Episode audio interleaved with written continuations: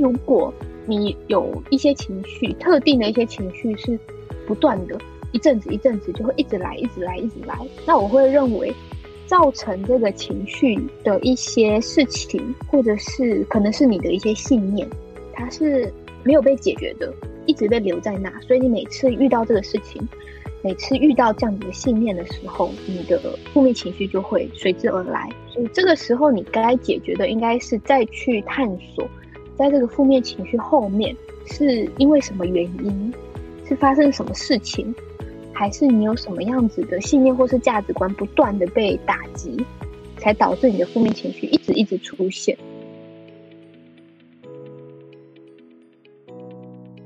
我们知道一个人可以外表看起来很正常、很健康，但是心里并不健康。大部分的人每一天都会有各种情绪，却很容易被所谓比较负面的情绪所困扰，例如焦虑、压力、愤怒、忧郁、失落、难过等等的。遇到这些不舒服的感觉的第一时间，很多人可能就会想要透过情绪性饮食来发泄我们的情绪。或者是会因为长期累积太久的压力，造成荷尔蒙失调，或是各种身心疾病的产生。身体跟心理的关系其实是密不可分的。你可以很注重饮食跟运动的健康，但是心理层面并不健康。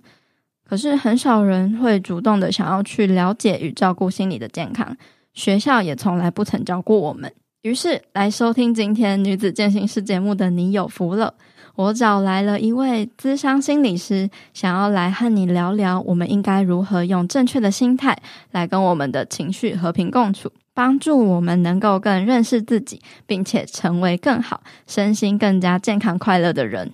在今天的节目开始之前呢，我想要跟各位听众说声不好意思，跟来宾录音的过程中，我们是用远端录音的方式，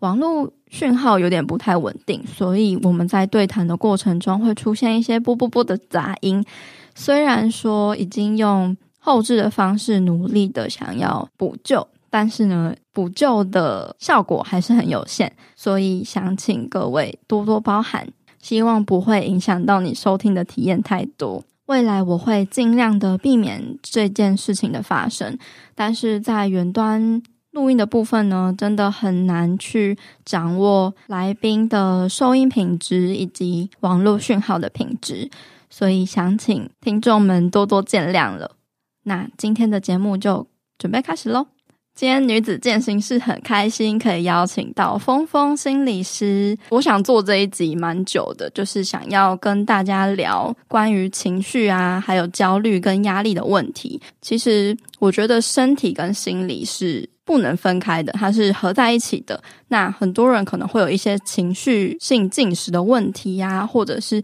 遇到压力的时候，就会很容易倾向用食物。嗯，来舒压。很多女生呢，可能就会因此觉得自己饮食控制失败啦，会谴责自己啊，等等的，然后又落入了一个负面的回圈。所以说，今天找来了峰峰心理师来跟大家聊一下，我们要怎么用正确的心态来看待我们的情绪，然后处理我们的焦虑跟压力。那我们来欢迎峰峰心理师。Hello，峰峰心理师。Hello，大家好，我是发疯心理师。那我目前是在 IG 有经营自己的粉专，也有在大专院校担任学生智商中心的专任心理师。那很高兴这一次可以来上这个节目，跟大家聊聊关于生理健康的一些问题。Follow 到峰峰心理师的这个账号的时候，我觉得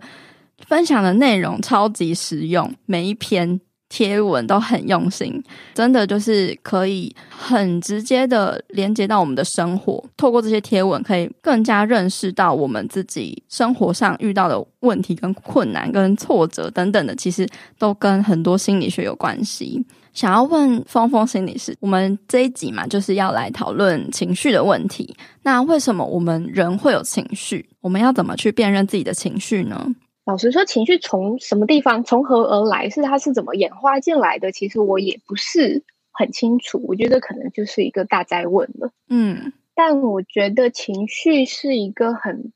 重要，是我们用来沟通、我们用来情感交流的一个方式。其实我自己在当心理师之前，我曾经去当过一年的国小老师。然后，其实你知道，小朋友他们对于情绪这件事情也是似懂非懂，知道快乐，知道生气，但是对于更细致，或是对于要去描述自己的情绪，要去辨认自己的情绪，是有一点困难的。那我觉得这也是大部分人的一个状态，因为我们在教育上，其实并没有人真的跟我们说我们要怎么去认识自己的情绪。对，那我觉得其实有一个还蛮简单的方式可以去练习是。目前市面上其实有贩售很多的那种卡片牌卡，是关于情绪的。牌上面它可能会写着开心、喜悦、忧伤、郁闷、烦躁，它会写非常非常多很细致的不同的情绪。哦，我觉得那一个牌卡会很方便，可以在你在某些你觉得啊，我现在好像发生了什么事情，我觉得感觉怪怪的，但是我说不出来的时候，你翻翻那个牌卡，翻翻那些情绪。你可以指认出几个，诶，我觉得这个好像跟我的情绪蛮像的。当你做完这件事的时候，你会开始练习，把你现在那个感觉跟某一个情绪做连结。例如说啊，我原来我现在这个情绪就叫做郁闷。那未来我又发生同样的事情，有同样类似的感觉的时候，我就知道。我现在的情绪是郁闷的，因为我那时候在当小学老师的时候，我那时候买的牌卡其实是否小学生用的，也不是智商专用的，但它就是有表情，然后有情绪的强度，然后我就把它全部排列在我的教室的布告栏上面，然后小朋友可能在写小日记、在写作文的时候，他就很方便抬头一看，透过那些牌卡辨认出自己的情绪。这让我想到那个诶、欸，最近有一个很夯的韩剧，嗯，虽然是精神病，但是没关系。主角的哥哥是自闭症嘛，然后他可能无法辨认自己的情绪或是其他人的情绪，然后他就有在呃一个墙上有放各种人的脸，然后下面有那个情绪的名词，就是要让那个哥哥去看那些脸，知道说哦，那个人他这个样子可能是什么样子的情绪。这个跟诶。教小朋友是一样的，差不多。因为自闭症感受情绪的能力，可能比小学生还还不足。为什么这样子辨认的方式很重要？我觉得情绪它是蛮细致的一件事情。例如我焦虑，跟我生气，它可能感受上会有一点一样。例如我可能心跳会加速，我可能会坐不住，就是它在我的生理反应上可能会蛮类似的，但是在你真的感受的情绪上会有一点差别，例如焦虑，你背后的想法，你背后的信念，可能跟你生气背后所代表的信念是不一样的。所以你能真的去辨识出你真正的情绪，会对于你认识你自己的一些更深层的一些信念，或者是价值观，或者是你的认知。其实是有蛮大的帮助的，所以就是很像是认识自己这样子。对，我觉得这是情绪蛮其中一个蛮重要的功能吧。所以说，我们常常认识情绪这件事情，如果能够透过认识这个情绪，就能够。让我们怎么样吗？你说会有什么帮助是吗？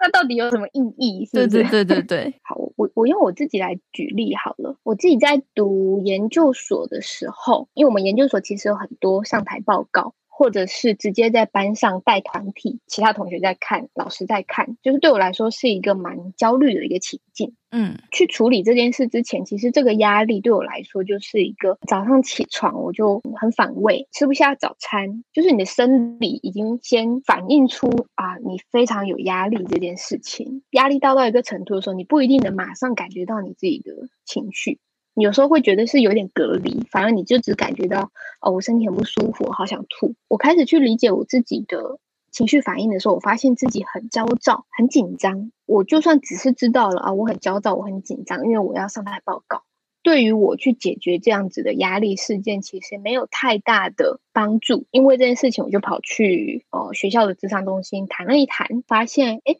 原来我的焦躁跟紧张。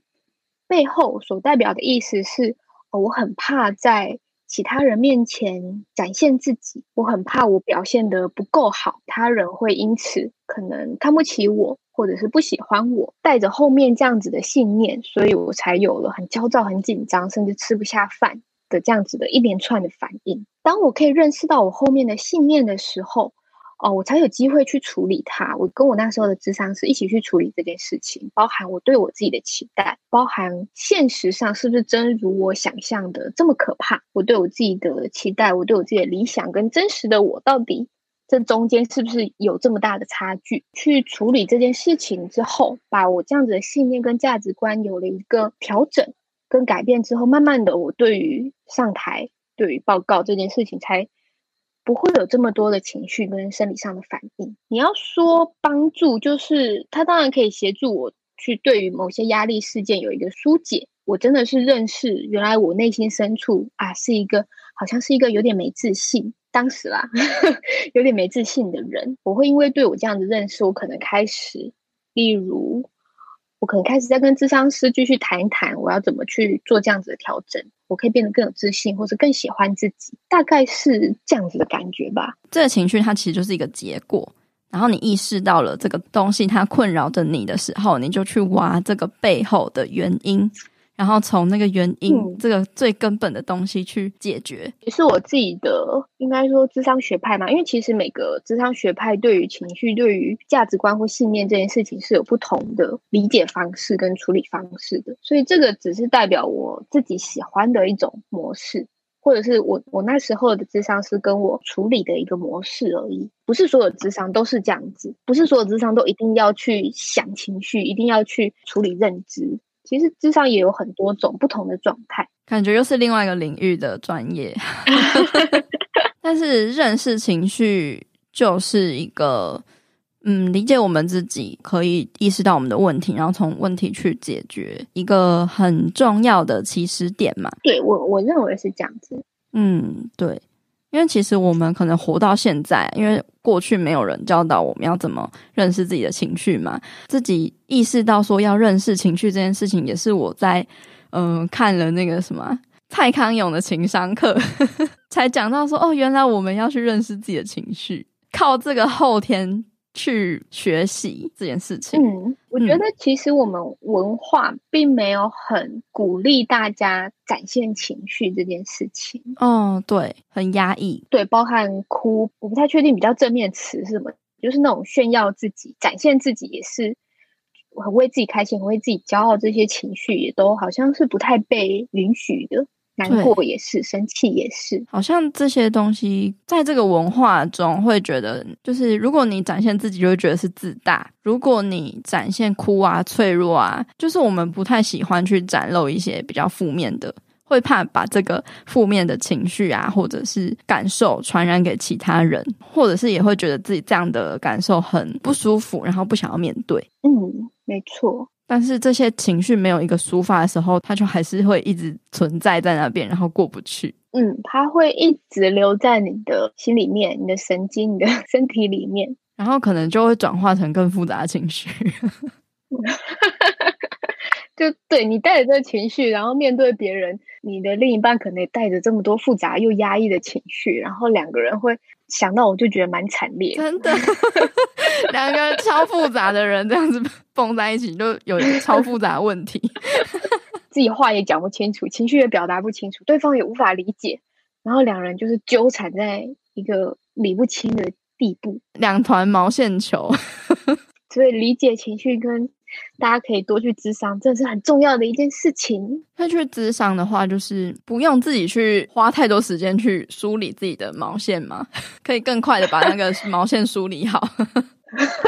我觉得快可能会比较快，因为如果我们没有去找专业人士协助，你可能会自己卡在那个地方，不晓得怎么理出一个头绪。专业上的协助会稍微快一点，但是那个快并不是说啊，我去找专业人士协助我的。情绪马上就可以得到疏解，或是我我这个月我就可以变好了。我们在智商中都会说，假设我们有一个个案过来，他可能二十五岁，我们就会说，你看你带着你从小到大，你养成了这个问题，你用二十五年的时间把你这个问题养出来了，你怎么能期待你来这边一个月你就把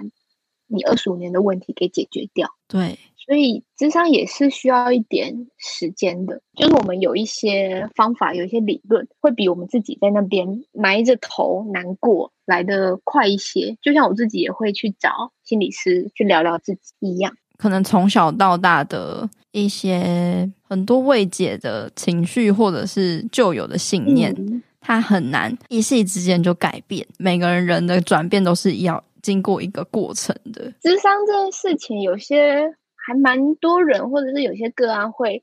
有跟我反映过，说，嗯，我来智商，我就是想要开心呐、就是来智商应该是要很轻松，让我压力没有这么大。才对，但其实不是这样子，因为我们刚刚有提到说，哎，智商会不会让自己变得比较好，或是比较快之类的这个问题。其实智商如果要有成效的话，哦、会很需要个案也很投入在智商里面，所以你可能聊自己过去的一些困境，或甚至是在智商室里面宣泄自己的情绪，其实是一个蛮痛苦或者是蛮难熬的一个过程。但是这是一个。必经的历程，所以智商不一定会一直都很快乐，或者一直都很轻松。其实他蛮常会处在一个哦，有点辛苦，有一点不太愿意面对的一个状态，就很像是你忍了很久的那个伤疤，你带着这个伤疤一直成长，然后今天你找这个咨商嘛，就是要把这个伤疤摊在。眼前那个过程真的很痛，就是你要把这个你躲避还有逃避很久的这个伤疤，要摆在眼前，直视它，还要去从各个。角度 去看他，面对他的这个时间就会变久，有点像是那种清创手术，就是你一定要做，你一定要把那个双氧水给洒下去。对，可是你要洒过之后，消毒过后，你才有变好的机会。对，对啊，因为我觉得心理咨商也算是一种医疗方式吧。那怎么可能要求就是都可以无痛的去进行一些疗愈的过程？对，我们没有麻醉，大家要了解，嗯，疗愈的过程就是一定会经历。痛苦，对，就是一个又苦又甜的一个过程。痛过了之后，就会不会那么痛了。也许不会好，可是至少不会这么痛苦。我觉得可能是，如果不来咨商的话，生活还是可以很顺利的下去。但是这个顺利就是一种，好像有什么东西卡在那里。对，就是没有踏出舒适圈的一个顺利。你可能很痛苦，但是你已经习惯了这个痛苦。你把自己麻痹。对，有一点类似这种感觉，你反而不太会去想尝试说，呃，我去踏出这一步，然后去体验另一种痛苦，然后这个痛苦是有可能让我可以有一些调整，有一些变好的可能，因为那个是一种未知的痛苦，反而比那种，哎，我我现在知道我在痛苦什么，我已经习惯了这个痛苦，来的更让人难忍受。所以很多人会宁愿啊，反正我现在这样也好好的啊，反正我也习惯了，那就这样好了。我很能理解，因为像是女子健身室很多分享说，很多女生啊，可能减肥减到闭经嘛，呃，月经失调。你如果要找回月经的这个过程，是你必须要少动多吃，也就是大家最害怕的就是会变胖的这件事情，会经历很多挣扎，是她不知道说。她变胖了，月经还会不会来？所以她可能宁愿让月经就是一直不来，她也不要跨出那个舒适圈去少动多吃。可能少动多吃了一两天之后，她觉得我自己要肥死，可能胖个五百公斤，然后她就又回到原来的模式，觉得说，哎，那样子可能比较好。可是其实那个是对她的身体健康是很不好的行为，因为就是害怕改变。那个恐惧，不知道说变胖这件事情会带给他什么样子的未知，那他宁愿在一个瘦瘦可是不健康的状态。我觉得对他们来说，其实有一个状态是，啊、呃，他们现在虽然月经没有来，可是对他们来说有一个很很大很大的优点是，他现在很瘦，他没办法放掉他自己正处于很瘦的这个状态。对，他喜欢这样子的状态，那个恐惧就是啊，我我会不会变很胖？我会不会变得像以前那样子？嗯、这个我之前好像看你的 IG 有看到过，你分享很多，只是其中几个有来跟我求救的，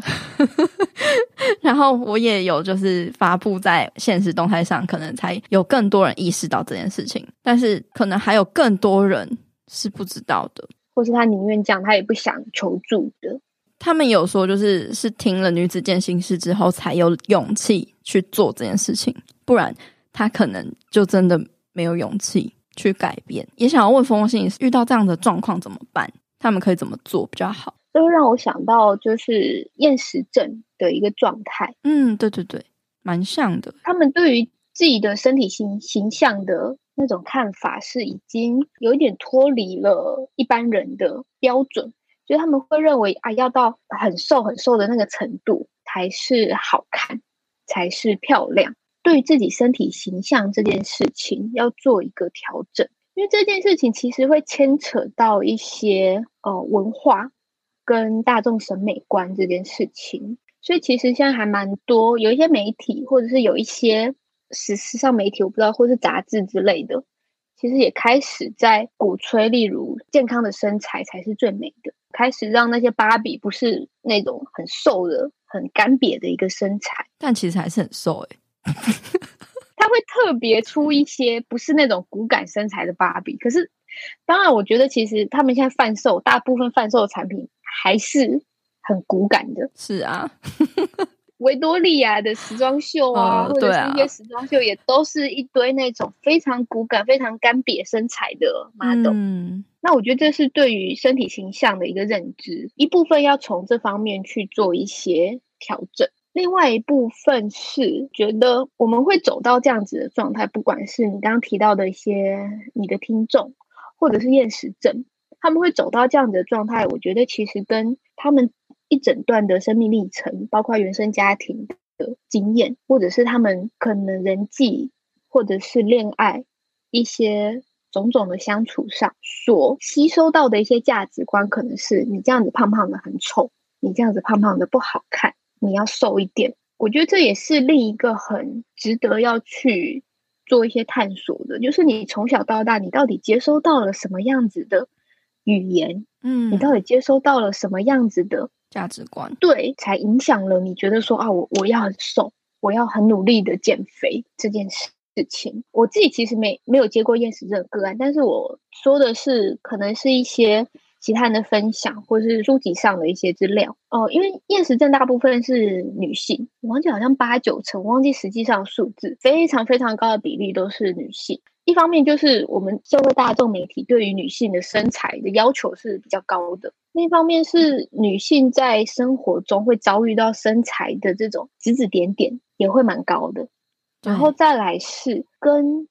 母亲的关系，其实也蛮蛮有影响的。从小给你的价值观，或者他对于你的外表、你的身材，都是给予怎么样子的评价？嗯，怎么样子的语言去形容你，其实都会蛮影响到我们去怎么看待我们自己。我从我自己的经验，还有我听我一些认识的人的经验，其实都可以看得出这些蛛丝马迹。就是我自己的生长背景、嗯、生长环境好了，就是从小，嗯、呃，不管是我母亲或者是。家人、亲戚、朋友等等的，都对于呃身材这件事情非常的关注，所以每一次可能就是聚餐啊，或者是聚会，或者是去哪里，都一定会被讲到身材这件事情。像我从小，我就是嗯、可能大腿比较粗一点，然后手臂也比较粗一点，会一直被注意这些。大家觉得不是这么主流瘦的这个审美观的时候，就会被放大来看。小时候就是自尊心还没有被建立起来嘛，就是都会很在意这些地方，然后会开始想要减肥节食，去把这些地方瘦下来。可是它就是一个基因的问题，就没有办法说你想要瘦那边就会瘦那边。一路以来，就是会对于体态或者减肥，但是你非常在意的，都是跟呃妈妈、母亲，然后还有家庭环境的一些言语。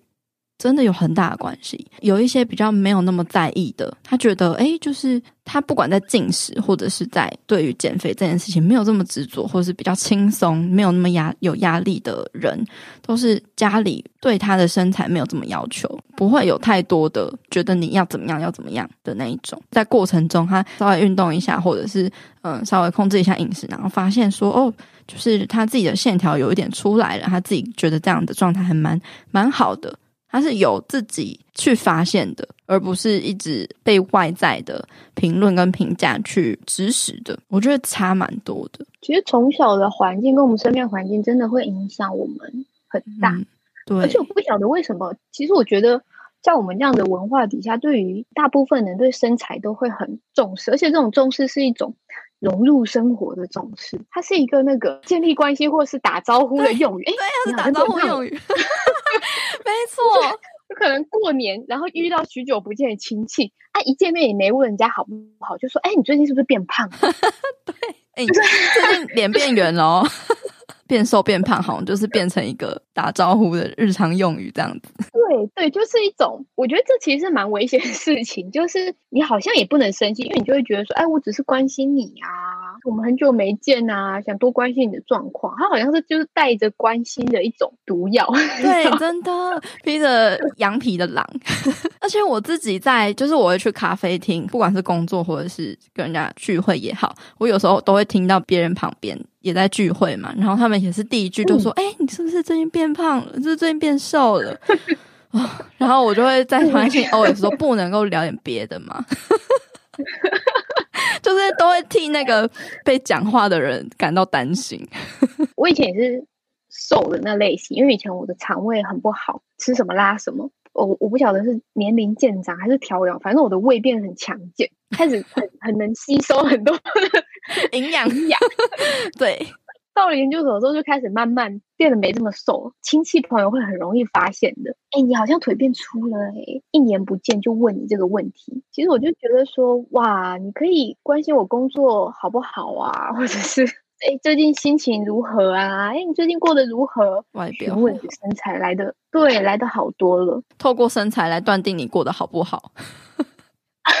可能变胖，哦，就是瘦，可能就是最近是不是心情不好？啊、对对对，最近过得很差哦，脸色很不好哎。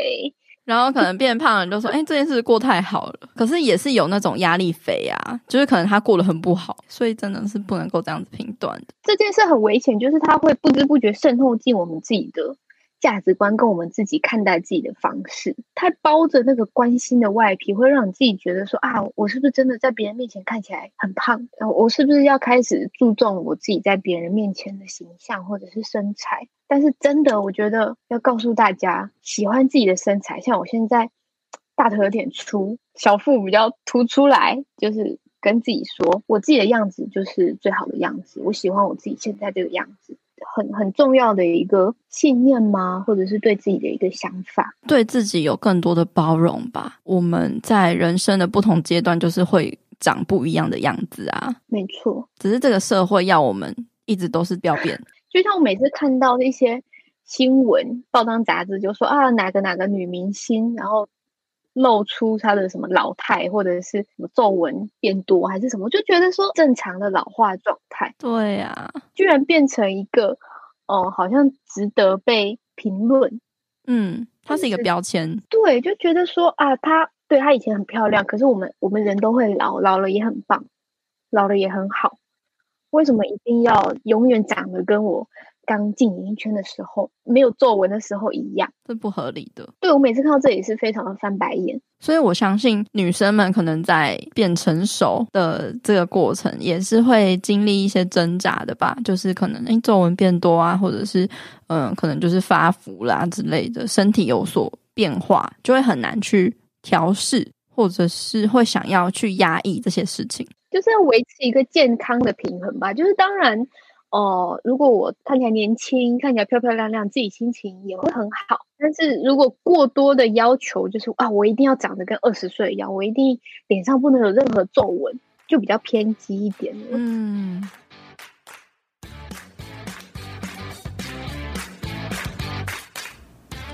你订阅了《女子健心室》每周的悄悄话信件了吗？订阅之后，你将会收到每周一最新音频内容的消息。我也会在里面和你说一些悄悄话。再来，你也会不定期收到 email 专属限定的免费资源、健身健康知识，或者是一些心得分享。再来，你也可以抢先收到未来活动跟计划的最新消息，或者是优惠资讯哦。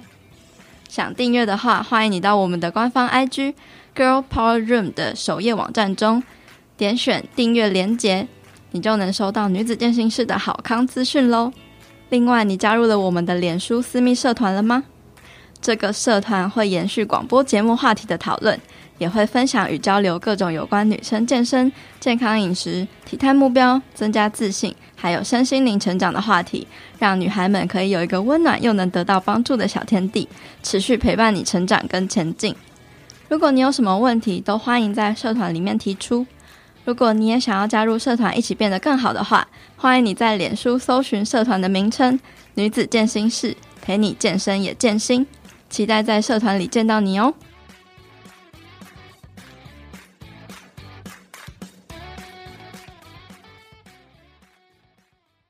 想问峰峰心理师，就是我们常常会对很多的事物去贴上一个好坏的标签，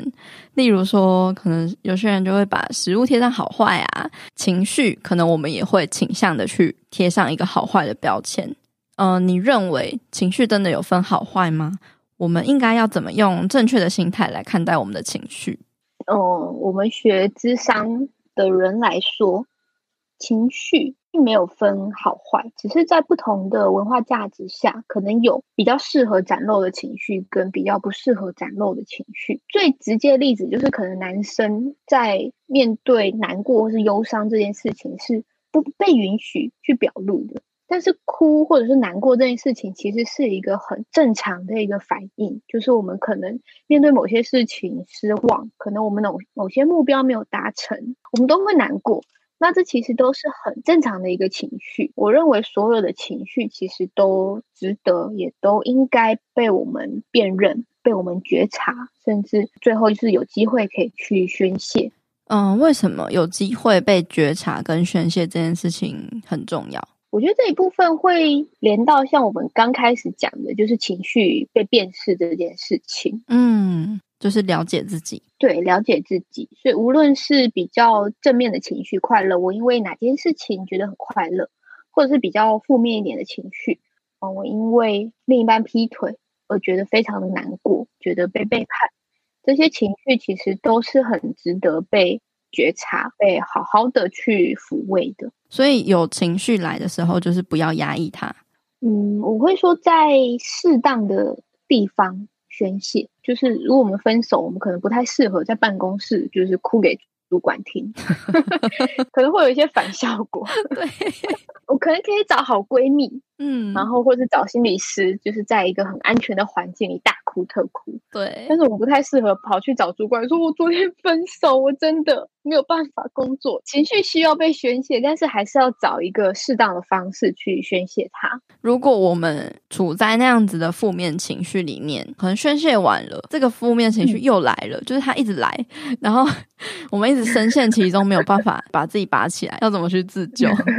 因为像如果说我们宣泄情绪最简单的方式，可能对大家来说可能是跑步啊、运动。嗯，或者是跟朋友聊个天，或者是哭一哭，这种是比较及时性的去宣泄一些情绪。但是如果你有一些情绪，特定的一些情绪是不断的，一阵子一阵子就会一直来，一直来，一直来，那我会认为造成这个情绪的一些事情，或者是可能是你的一些信念，它是没有被解决的，一直被留在那，所以你每次遇到这个事情。每次遇到这样子的信念的时候，你的负面情绪就会随之而来。所以这个时候，你该解决的应该是再去探索，在这个负面情绪后面是因为什么原因，是发生什么事情，还是你有什么样子的信念或是价值观不断的被打击，才导致你的负面情绪一直一直出现。对，这个才是比较根本、比较核心的一件事情。所以就是要从信念。去转换觉察那些让我们有负面情绪的信念是从哪里来的，然后我们要去转换这些信念，让它不会让我们有这么有负面情绪出现。那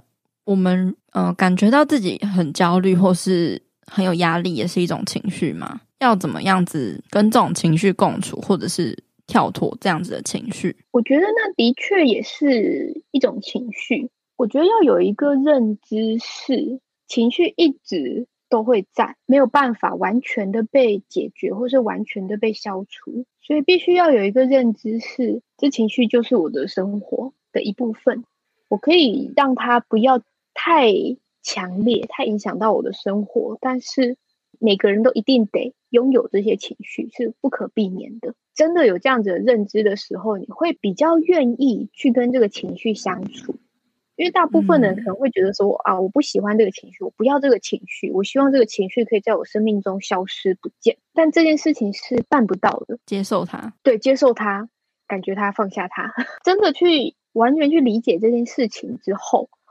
你对于就是身上有这样的情绪，比较不会这么的抗拒跟排斥，你就会觉得就是有一种放弃的感觉，然后反而反而就可以好好的 跟他共处了，放弃抵抗，放弃吗？缴械投降，放弃抵抗也是一种啦。嗯，并不是说摆烂，放弃抵抗一种是摆烂，就是任这个情绪摧残。另外一种可能就是 知道我没有办法摆脱这个情绪，既然这样的话，我不如好好面对。心理师这份工作，从研究所一路到出社会之后，其实都是一直处在一个很很模糊、很不确定的一个状态。这意思是说，就是因为像我们做个案，我们不知道个案会不会变好，甚至我们可能结案之后，你也觉得个案好像都没变好。或许他变好，或许他十年之后，因为跟你智商这个经验，他变好了。可是你可能永远不会知道，就是没有一个 KPI，或是没有一个实际数字可以去评断，说我做的好不好，我可以怎么样子去更好，或者是怎样就改进我自己。我们比较没有一个很明确的标准评断这件事情。然后再来就是心理师，因为出路蛮广，就是你要走什么学派，你要走什么样子的族群，可能小孩，可能老人，可能哪些精神疾患，其实都这个路是非常非常广，真的就只能靠自己去打拼，就是你没办法去复制别人，或是学长姐，哎，学长姐走那个公司，我也走那个公司，就是我们的职涯没办法这样子，所以其实我们一路以来都是在一个还蛮模糊不清，然后还蛮焦虑的一个状态，然后我自己其实以前。研究所的时候很讨厌这样子的一个状态，就是我我不晓得我未来可以干嘛。当了心理师，然后呢，所以其实我从研究所一直到出社会，都是处在一个很焦虑的一个状态。就是我整个研究所都在练习接纳这件事情，接纳就是我们这份工作就一定是很焦虑的。然后当我真的。比较就像你刚刚讲，可能自暴自弃，对，我就是只能这样子焦虑下去，之后 才能开始去想说，那我可以做一些什么，让我的焦虑不要这么高。例如，我可能在我的焦虑到某一个极限的时候，或者快要到极限的时候，我就去出门旅游，我去放松，把我所有的工作抛下，或者是我可以可能开始为我的职涯做一些准备，做一些进修。然后这让我感觉我的心可以比较安定下来。当我们做这种事情，其实是前面是因为我们认知到说，对这个情绪是没有办法轻易被摆脱，而且我必须跟这个情绪好好相处。之后你会有比较多的心力，开始做一些，哦、呃，我该怎么跟这个情绪共处，该怎么让我不会这么容易被这些情绪影响的一些事情，就是跟自己和解的感觉。嗯，有有一种这样的感觉。就是虽然心理师会帮助别人解决问题，但是自己也是会有这样子的问题。没错，嗯，那我相信应该很多人会有一些情绪，是他觉得他一直以来都有，然后摆脱不掉的。当然，他们的生命历程不一定是像我讲，也不一定是焦虑，可能是很多不同的情绪。类似这样的历程，应该是去尝试看看，先接纳，然后就可以为自己再多做一些，想办法。去解决问题，就真的可以好好面对了啦。嗯，你才比较多的力气去面对这件事情，不然你会所有的力气都花在去抵抗对抗这个情绪上，完全对事情没有帮助。对，但是你所有力气都花在那边了。嗯，真的诶，就像是嗯，感到焦虑的时候，可能很多人都会有情绪性进食，或者是那种报复性饮食的问题。那为什么我们会有这样子的问题呢？要怎么样子去解决？情绪性饮食到比较严重一点，当然可能就是暴食症、厌食症之类的。但如果到这个程度，就是一定要去身心科就诊，然后做心理治疗是第一步要做的。一般社会大众可能没有到这么极端的一个状态。对我来说，我们其实会认为吃东西是一种。嗯，摄入性的行为，摄入性指的是说，因为吃东西会让我们心里面或是身体的感觉会觉得很很充实，满足，对，很满足，很充实。我们有时候可能内心的一些匮乏或者是空虚感，有时候会透过饮食会让自己觉得很像你刚刚讲很满足。这其实是一种对抗压力跟焦虑的其中一种方式。其实我们对抗压力、对抗焦虑的方式有很多，很常说的网络成瘾或者是减居族之类的，其实也是一种很多的压力跟焦虑没办法去缓解。可能有些人是用吃东西。有些人可能就是不断的打手游、打网络游戏，或者有些人就把自己关在家里，逃避对抗这些压力。其实重要的还是更后面的成因，例如原生家庭的问题，或者是你自己个人的状态、你的情感、你的人际，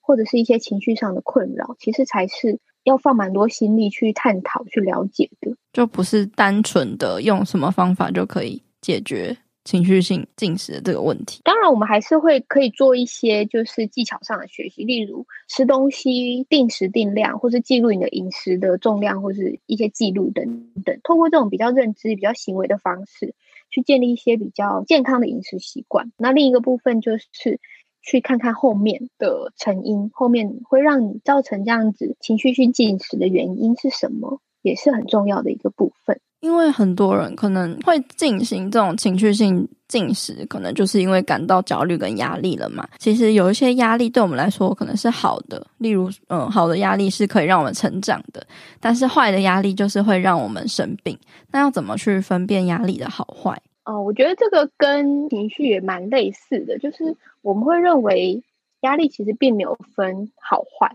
而是压力的程度是什么。因为我们其实心理学有做过一个研究是，呃，我们人在面对压力的时候，工作效益如何？哦、研究结果出来其实是太少跟太高的压力，其实对于我们的工作成效都是有害的。其实适当的压力才会提供我们呃成长跟学习的机会，甚至可以让我们的工作效益或是成果会是最高的一个状态，维持或者是说。调配一个适当的压力，对自己才是一个比较有利的一个状态。但是这个是不是很模糊啊？对，因为每个人可以承受的压力不太一样，或者是有些人已经习惯了，然后他根本就没有意识到压力这件事情。其实他的身体、心理什么已经可能有一点点问题出现了，但是他没有意识到。对啊，要怎么去调配我们的压力？不能太少，又不能太多，这很难诶。我觉得这会回到我们到底有多认识自己，能够去承担多少的压力这件事情。嗯，然后也会回到我们刚刚谈的情绪，因为当我们在面对很多压力状况的时候，我们一定会产生一些情绪，包含情绪或是包含你的生理反应。一般可能对于情绪比较没有这么敏锐觉察的一般人的话，哦、呃，压力这件事情可能会比较容易展现在我们的生理功能或是身体功能上面。最简单来说，就是像我们可能。很多人，哎，在紧张的时候会想要上厕所，突然尿很多，对，突然就是不断不断想要跑厕所，这其实就是很急性的一个压力，马上展现在你身体上的一个例子。嗯，比较长久的一些压力其实也会包含你的呃肩颈酸痛，总是在落枕，哪些部位特别紧、特别僵硬，或者是你常常在生病，其实有时候也可以去思索看看，是不是我平常的压力太大。就是我平常没有去知觉自己的压力，或是我平常没有去知觉我自己的情绪，导致这些警讯你没有收到，它就只能透过你的生理功能去告诉你。因为你的心理没有去抒发，它只能透过生理去告诉你。回到我们一开始最简单那个例子，就是你紧张，你就会想上厕所，其实不就是你的情绪没办法被缓解的一个情况下，你的生理功能就是不断的在帮你解决这件事情。他要。帮你排解一些东西，他下一个要上台表演，然后这个紧张是在你还没表演完之前，这个情绪是没有办法被抒发的，因为你就是会紧张，你的身体就是不断的可能透过胃部的紧缩、想吐或者想上厕所，一直在告诉你哦，我好紧张，我好紧张，一直想办法在帮你排解你的情绪，就是一个身心他们互相反应的过程。没错，那我们要怎么嗯去跟压力共处，或者是怎么排解这些压力？我一直有在跟我的一些粉丝，或者是我的个案，都有提到说，我认为其实很重要的一点就是自我觉察这件事情，因为很多压力在你没有去感受到，在你没有去排解之前，它就是一直留在那边。就像我前面举的那个例子，就是我研究所的时候，我只要上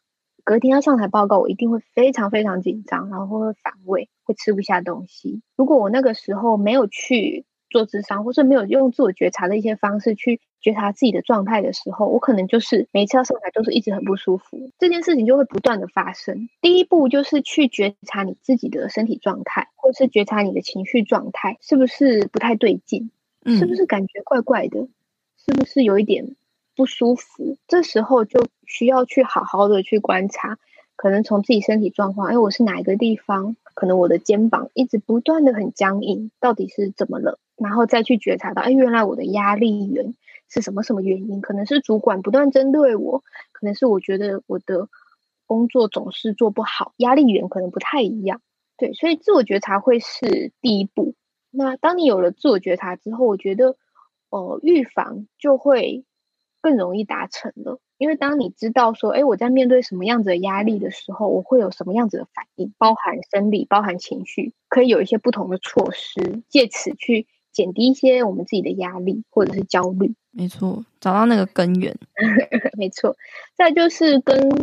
我们前面讲的，就是有些情绪是没办法被排除的，压力这件事也是。嗯，我们要工作，要跟人际相处，就一定会有很多的压力源，无法把压力降到完全没有，那我们就只能接受它，然后学会自我觉察的技能技巧。然后照顾自己。那我们平常有什么舒压的小技巧可以执行的吗？每个人的舒压的技巧都不太一样，其实还蛮多的。你喜欢做什么就去做什么吧，让你觉得很放松的，可能泡澡，可能跟你家的狗狗玩一玩，三五好友出去喝酒聊天之类的。我觉得我可以提供一些一般人可能比较想不到的一些小技巧，有一些身体放松的技巧，但是我在这里很难直接跟大家说。所以其实大家可以去 YouTube 搜寻，就是身体放松，就打这四个字，类似这样的关键字，放松技巧或是身体放松哦，会有蛮多影片，它会带领你怎么去放松你自己的身体。例如说，它可能会从头，然后到肩膀放松，手放松，脚放松，没没有这么简单啦，就是 我大概讲一讲。对，或者是、哦、我们一些技巧，可能是例如说，他会先要求你手先握紧，握很紧很紧很紧，然后握了三秒之后，之后之后再。放开，借由这种很紧的一个过程跟放开的过程，让你学习到啊，原来放松是这样子的感觉。因为有些人其实紧绷到他其实不太知道什么叫做放松，所以在一些身体放松的小技巧上，可以试着透过可能把你的手臂或是把一些地方给绷紧，非常用力的把它绷得很紧之后再放开。透过这两个差异，然后让自己学习到原来这个叫做真正的放松。所以我还蛮推荐，就是大家可以睡前，然后就躺在床上的时候就播这个。就是一个睡前的仪式的感觉，对，有点像，嗯，没错。还有再来就是腹式呼吸，腹式呼吸听起来很简单，可是它其实透过腹式呼吸，它可以帮助你的心跳的速率减缓。那你心跳速率减缓之后，觉得不会这么紧张，呼吸不会这么急促，所以它是一个放松的技巧。然后同时也是可以让你在入睡前可以睡得比较好的一个小方法，推荐大家试试。最后，嗯，想问峰峰心理师，如果听众想要找到你的话，可以在哪里找到你呢？因为我现在还没有在外面接案，所以目前能找到我的方式就是去 IG 搜寻发疯心理师，就可以找到我。嗯、那目前应该也只有这个方法可以找到我了。对，有任何有什么问题？大家可以私讯你吗？如果你问的问题是那一种不是私人困扰的，我会回答比较大众，对，比较大众。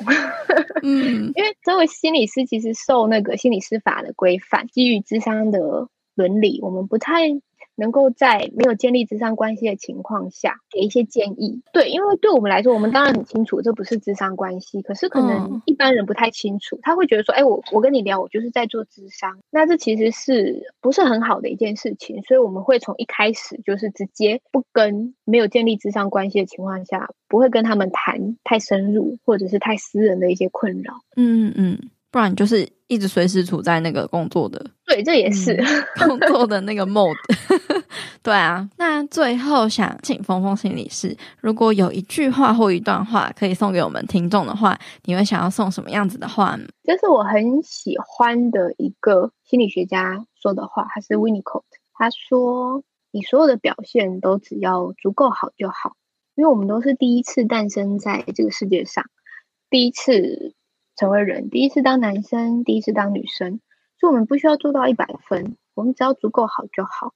只要六十分的我就已经是足够好的我了。这个送给大家，很棒诶，充满疗愈的一句话。希望大家喜欢。好，谢谢峰峰心理师今天上我们的节目，觉得收获很多。练心室的邀请，谢谢你。OK，谢谢，拜拜，拜拜。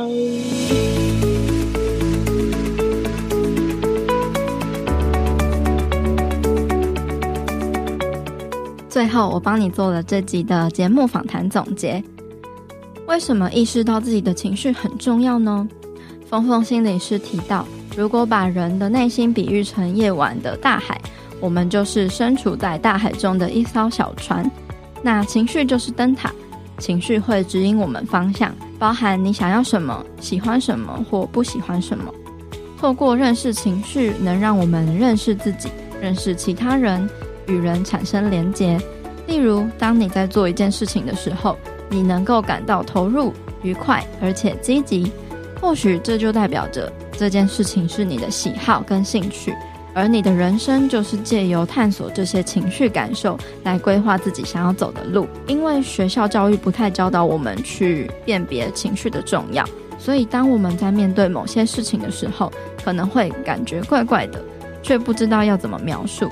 这时候呢，你可以透过市面上的一些情绪牌卡来练习探索、了解自己的情绪。所有的情绪也都不分好跟坏，只是在不同文化价值还有场合之下，有分成不允许展露的情绪跟可以展露的情绪。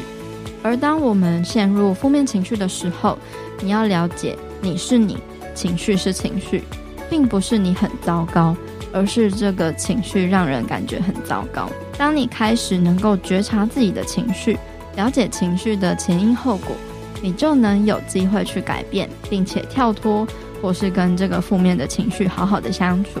另外呢，相信来收听女子健心室的听众，很多人都有情绪性进食的状况。当你觉得有压力、焦虑或是无聊的时候，就会很容易失控的暴饮暴食。其实是因为饮食是一种摄入性的行为，透过吃东西可以让我们感觉到心理跟生理上的饱满，这其实是我们天生对抗压力跟焦虑的一种方式。背后的成因可以非常的复杂，例如原生家庭的问题啊、个人状态、情感情绪、人际的困扰等等。所以峰峰心理师建议可以透过定时定量，还有饮食记录等等的方法。透过认知行为的方式建立健康的饮食习惯。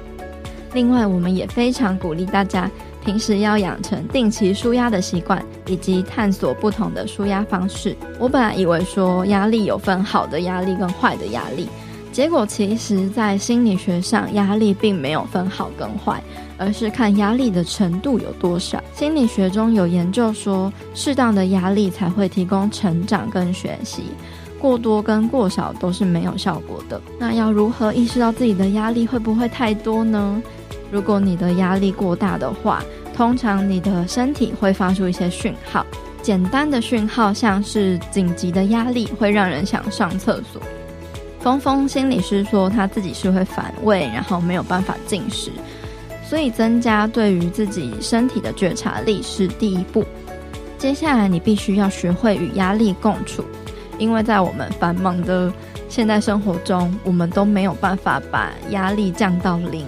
而且前面也提过，适当的压力对你的成长是有帮助的。那你应该要好好的学会照顾自己，懂得排解自己的压力。峰峰心理师也提到一些放松的小练习，可以当做睡前放松的小仪式。那本集的总结就到这边告一个段落啦。最后呢，我依然要来感谢用行动赞助请我喝咖啡的听众。第一位听众叫细细，他在七月二十八号的时候请我喝了一杯一百二十元的咖啡，他说希望能因为你更能健壮自己的心。再来一位听众是 TCC GW 一零零二，这位听众在八月五号的时候请我喝了一杯一百二十元的咖啡。他说小小的赞助，希望你的节目可以一直持续下去，帮助更多人。我真的非常非常感谢每一个用行动支持，还有带给我各种鼓励的大家。我真的很开心可以听到大家的心得跟回馈。如果这个节目有帮助到你的话，或者是你喜欢这个节目分享的内容，欢迎你将节目多多的分享出去。也欢迎你在 Apple Podcast 上面帮我打五颗星，并且留下你对这个节目的评论还有感想，或者是在 IG 上 tag 我，给我私讯或是寄信让我知道。你也可以在资讯栏中点击赞助连结，请我喝咖啡，或者是用各种形式上的支持都可以。无论是默默关注，或者是浮上台面用行动支持，我都非常非常的感谢你，能够让我有更多的动力来持续推出优质精彩的节目内容。最后，我希望你永远都要记得，你往前踏出的每一小步都是累积，都是进步，所以为自己走过的路喝彩吧。女子健心事，我们下次见喽，拜拜。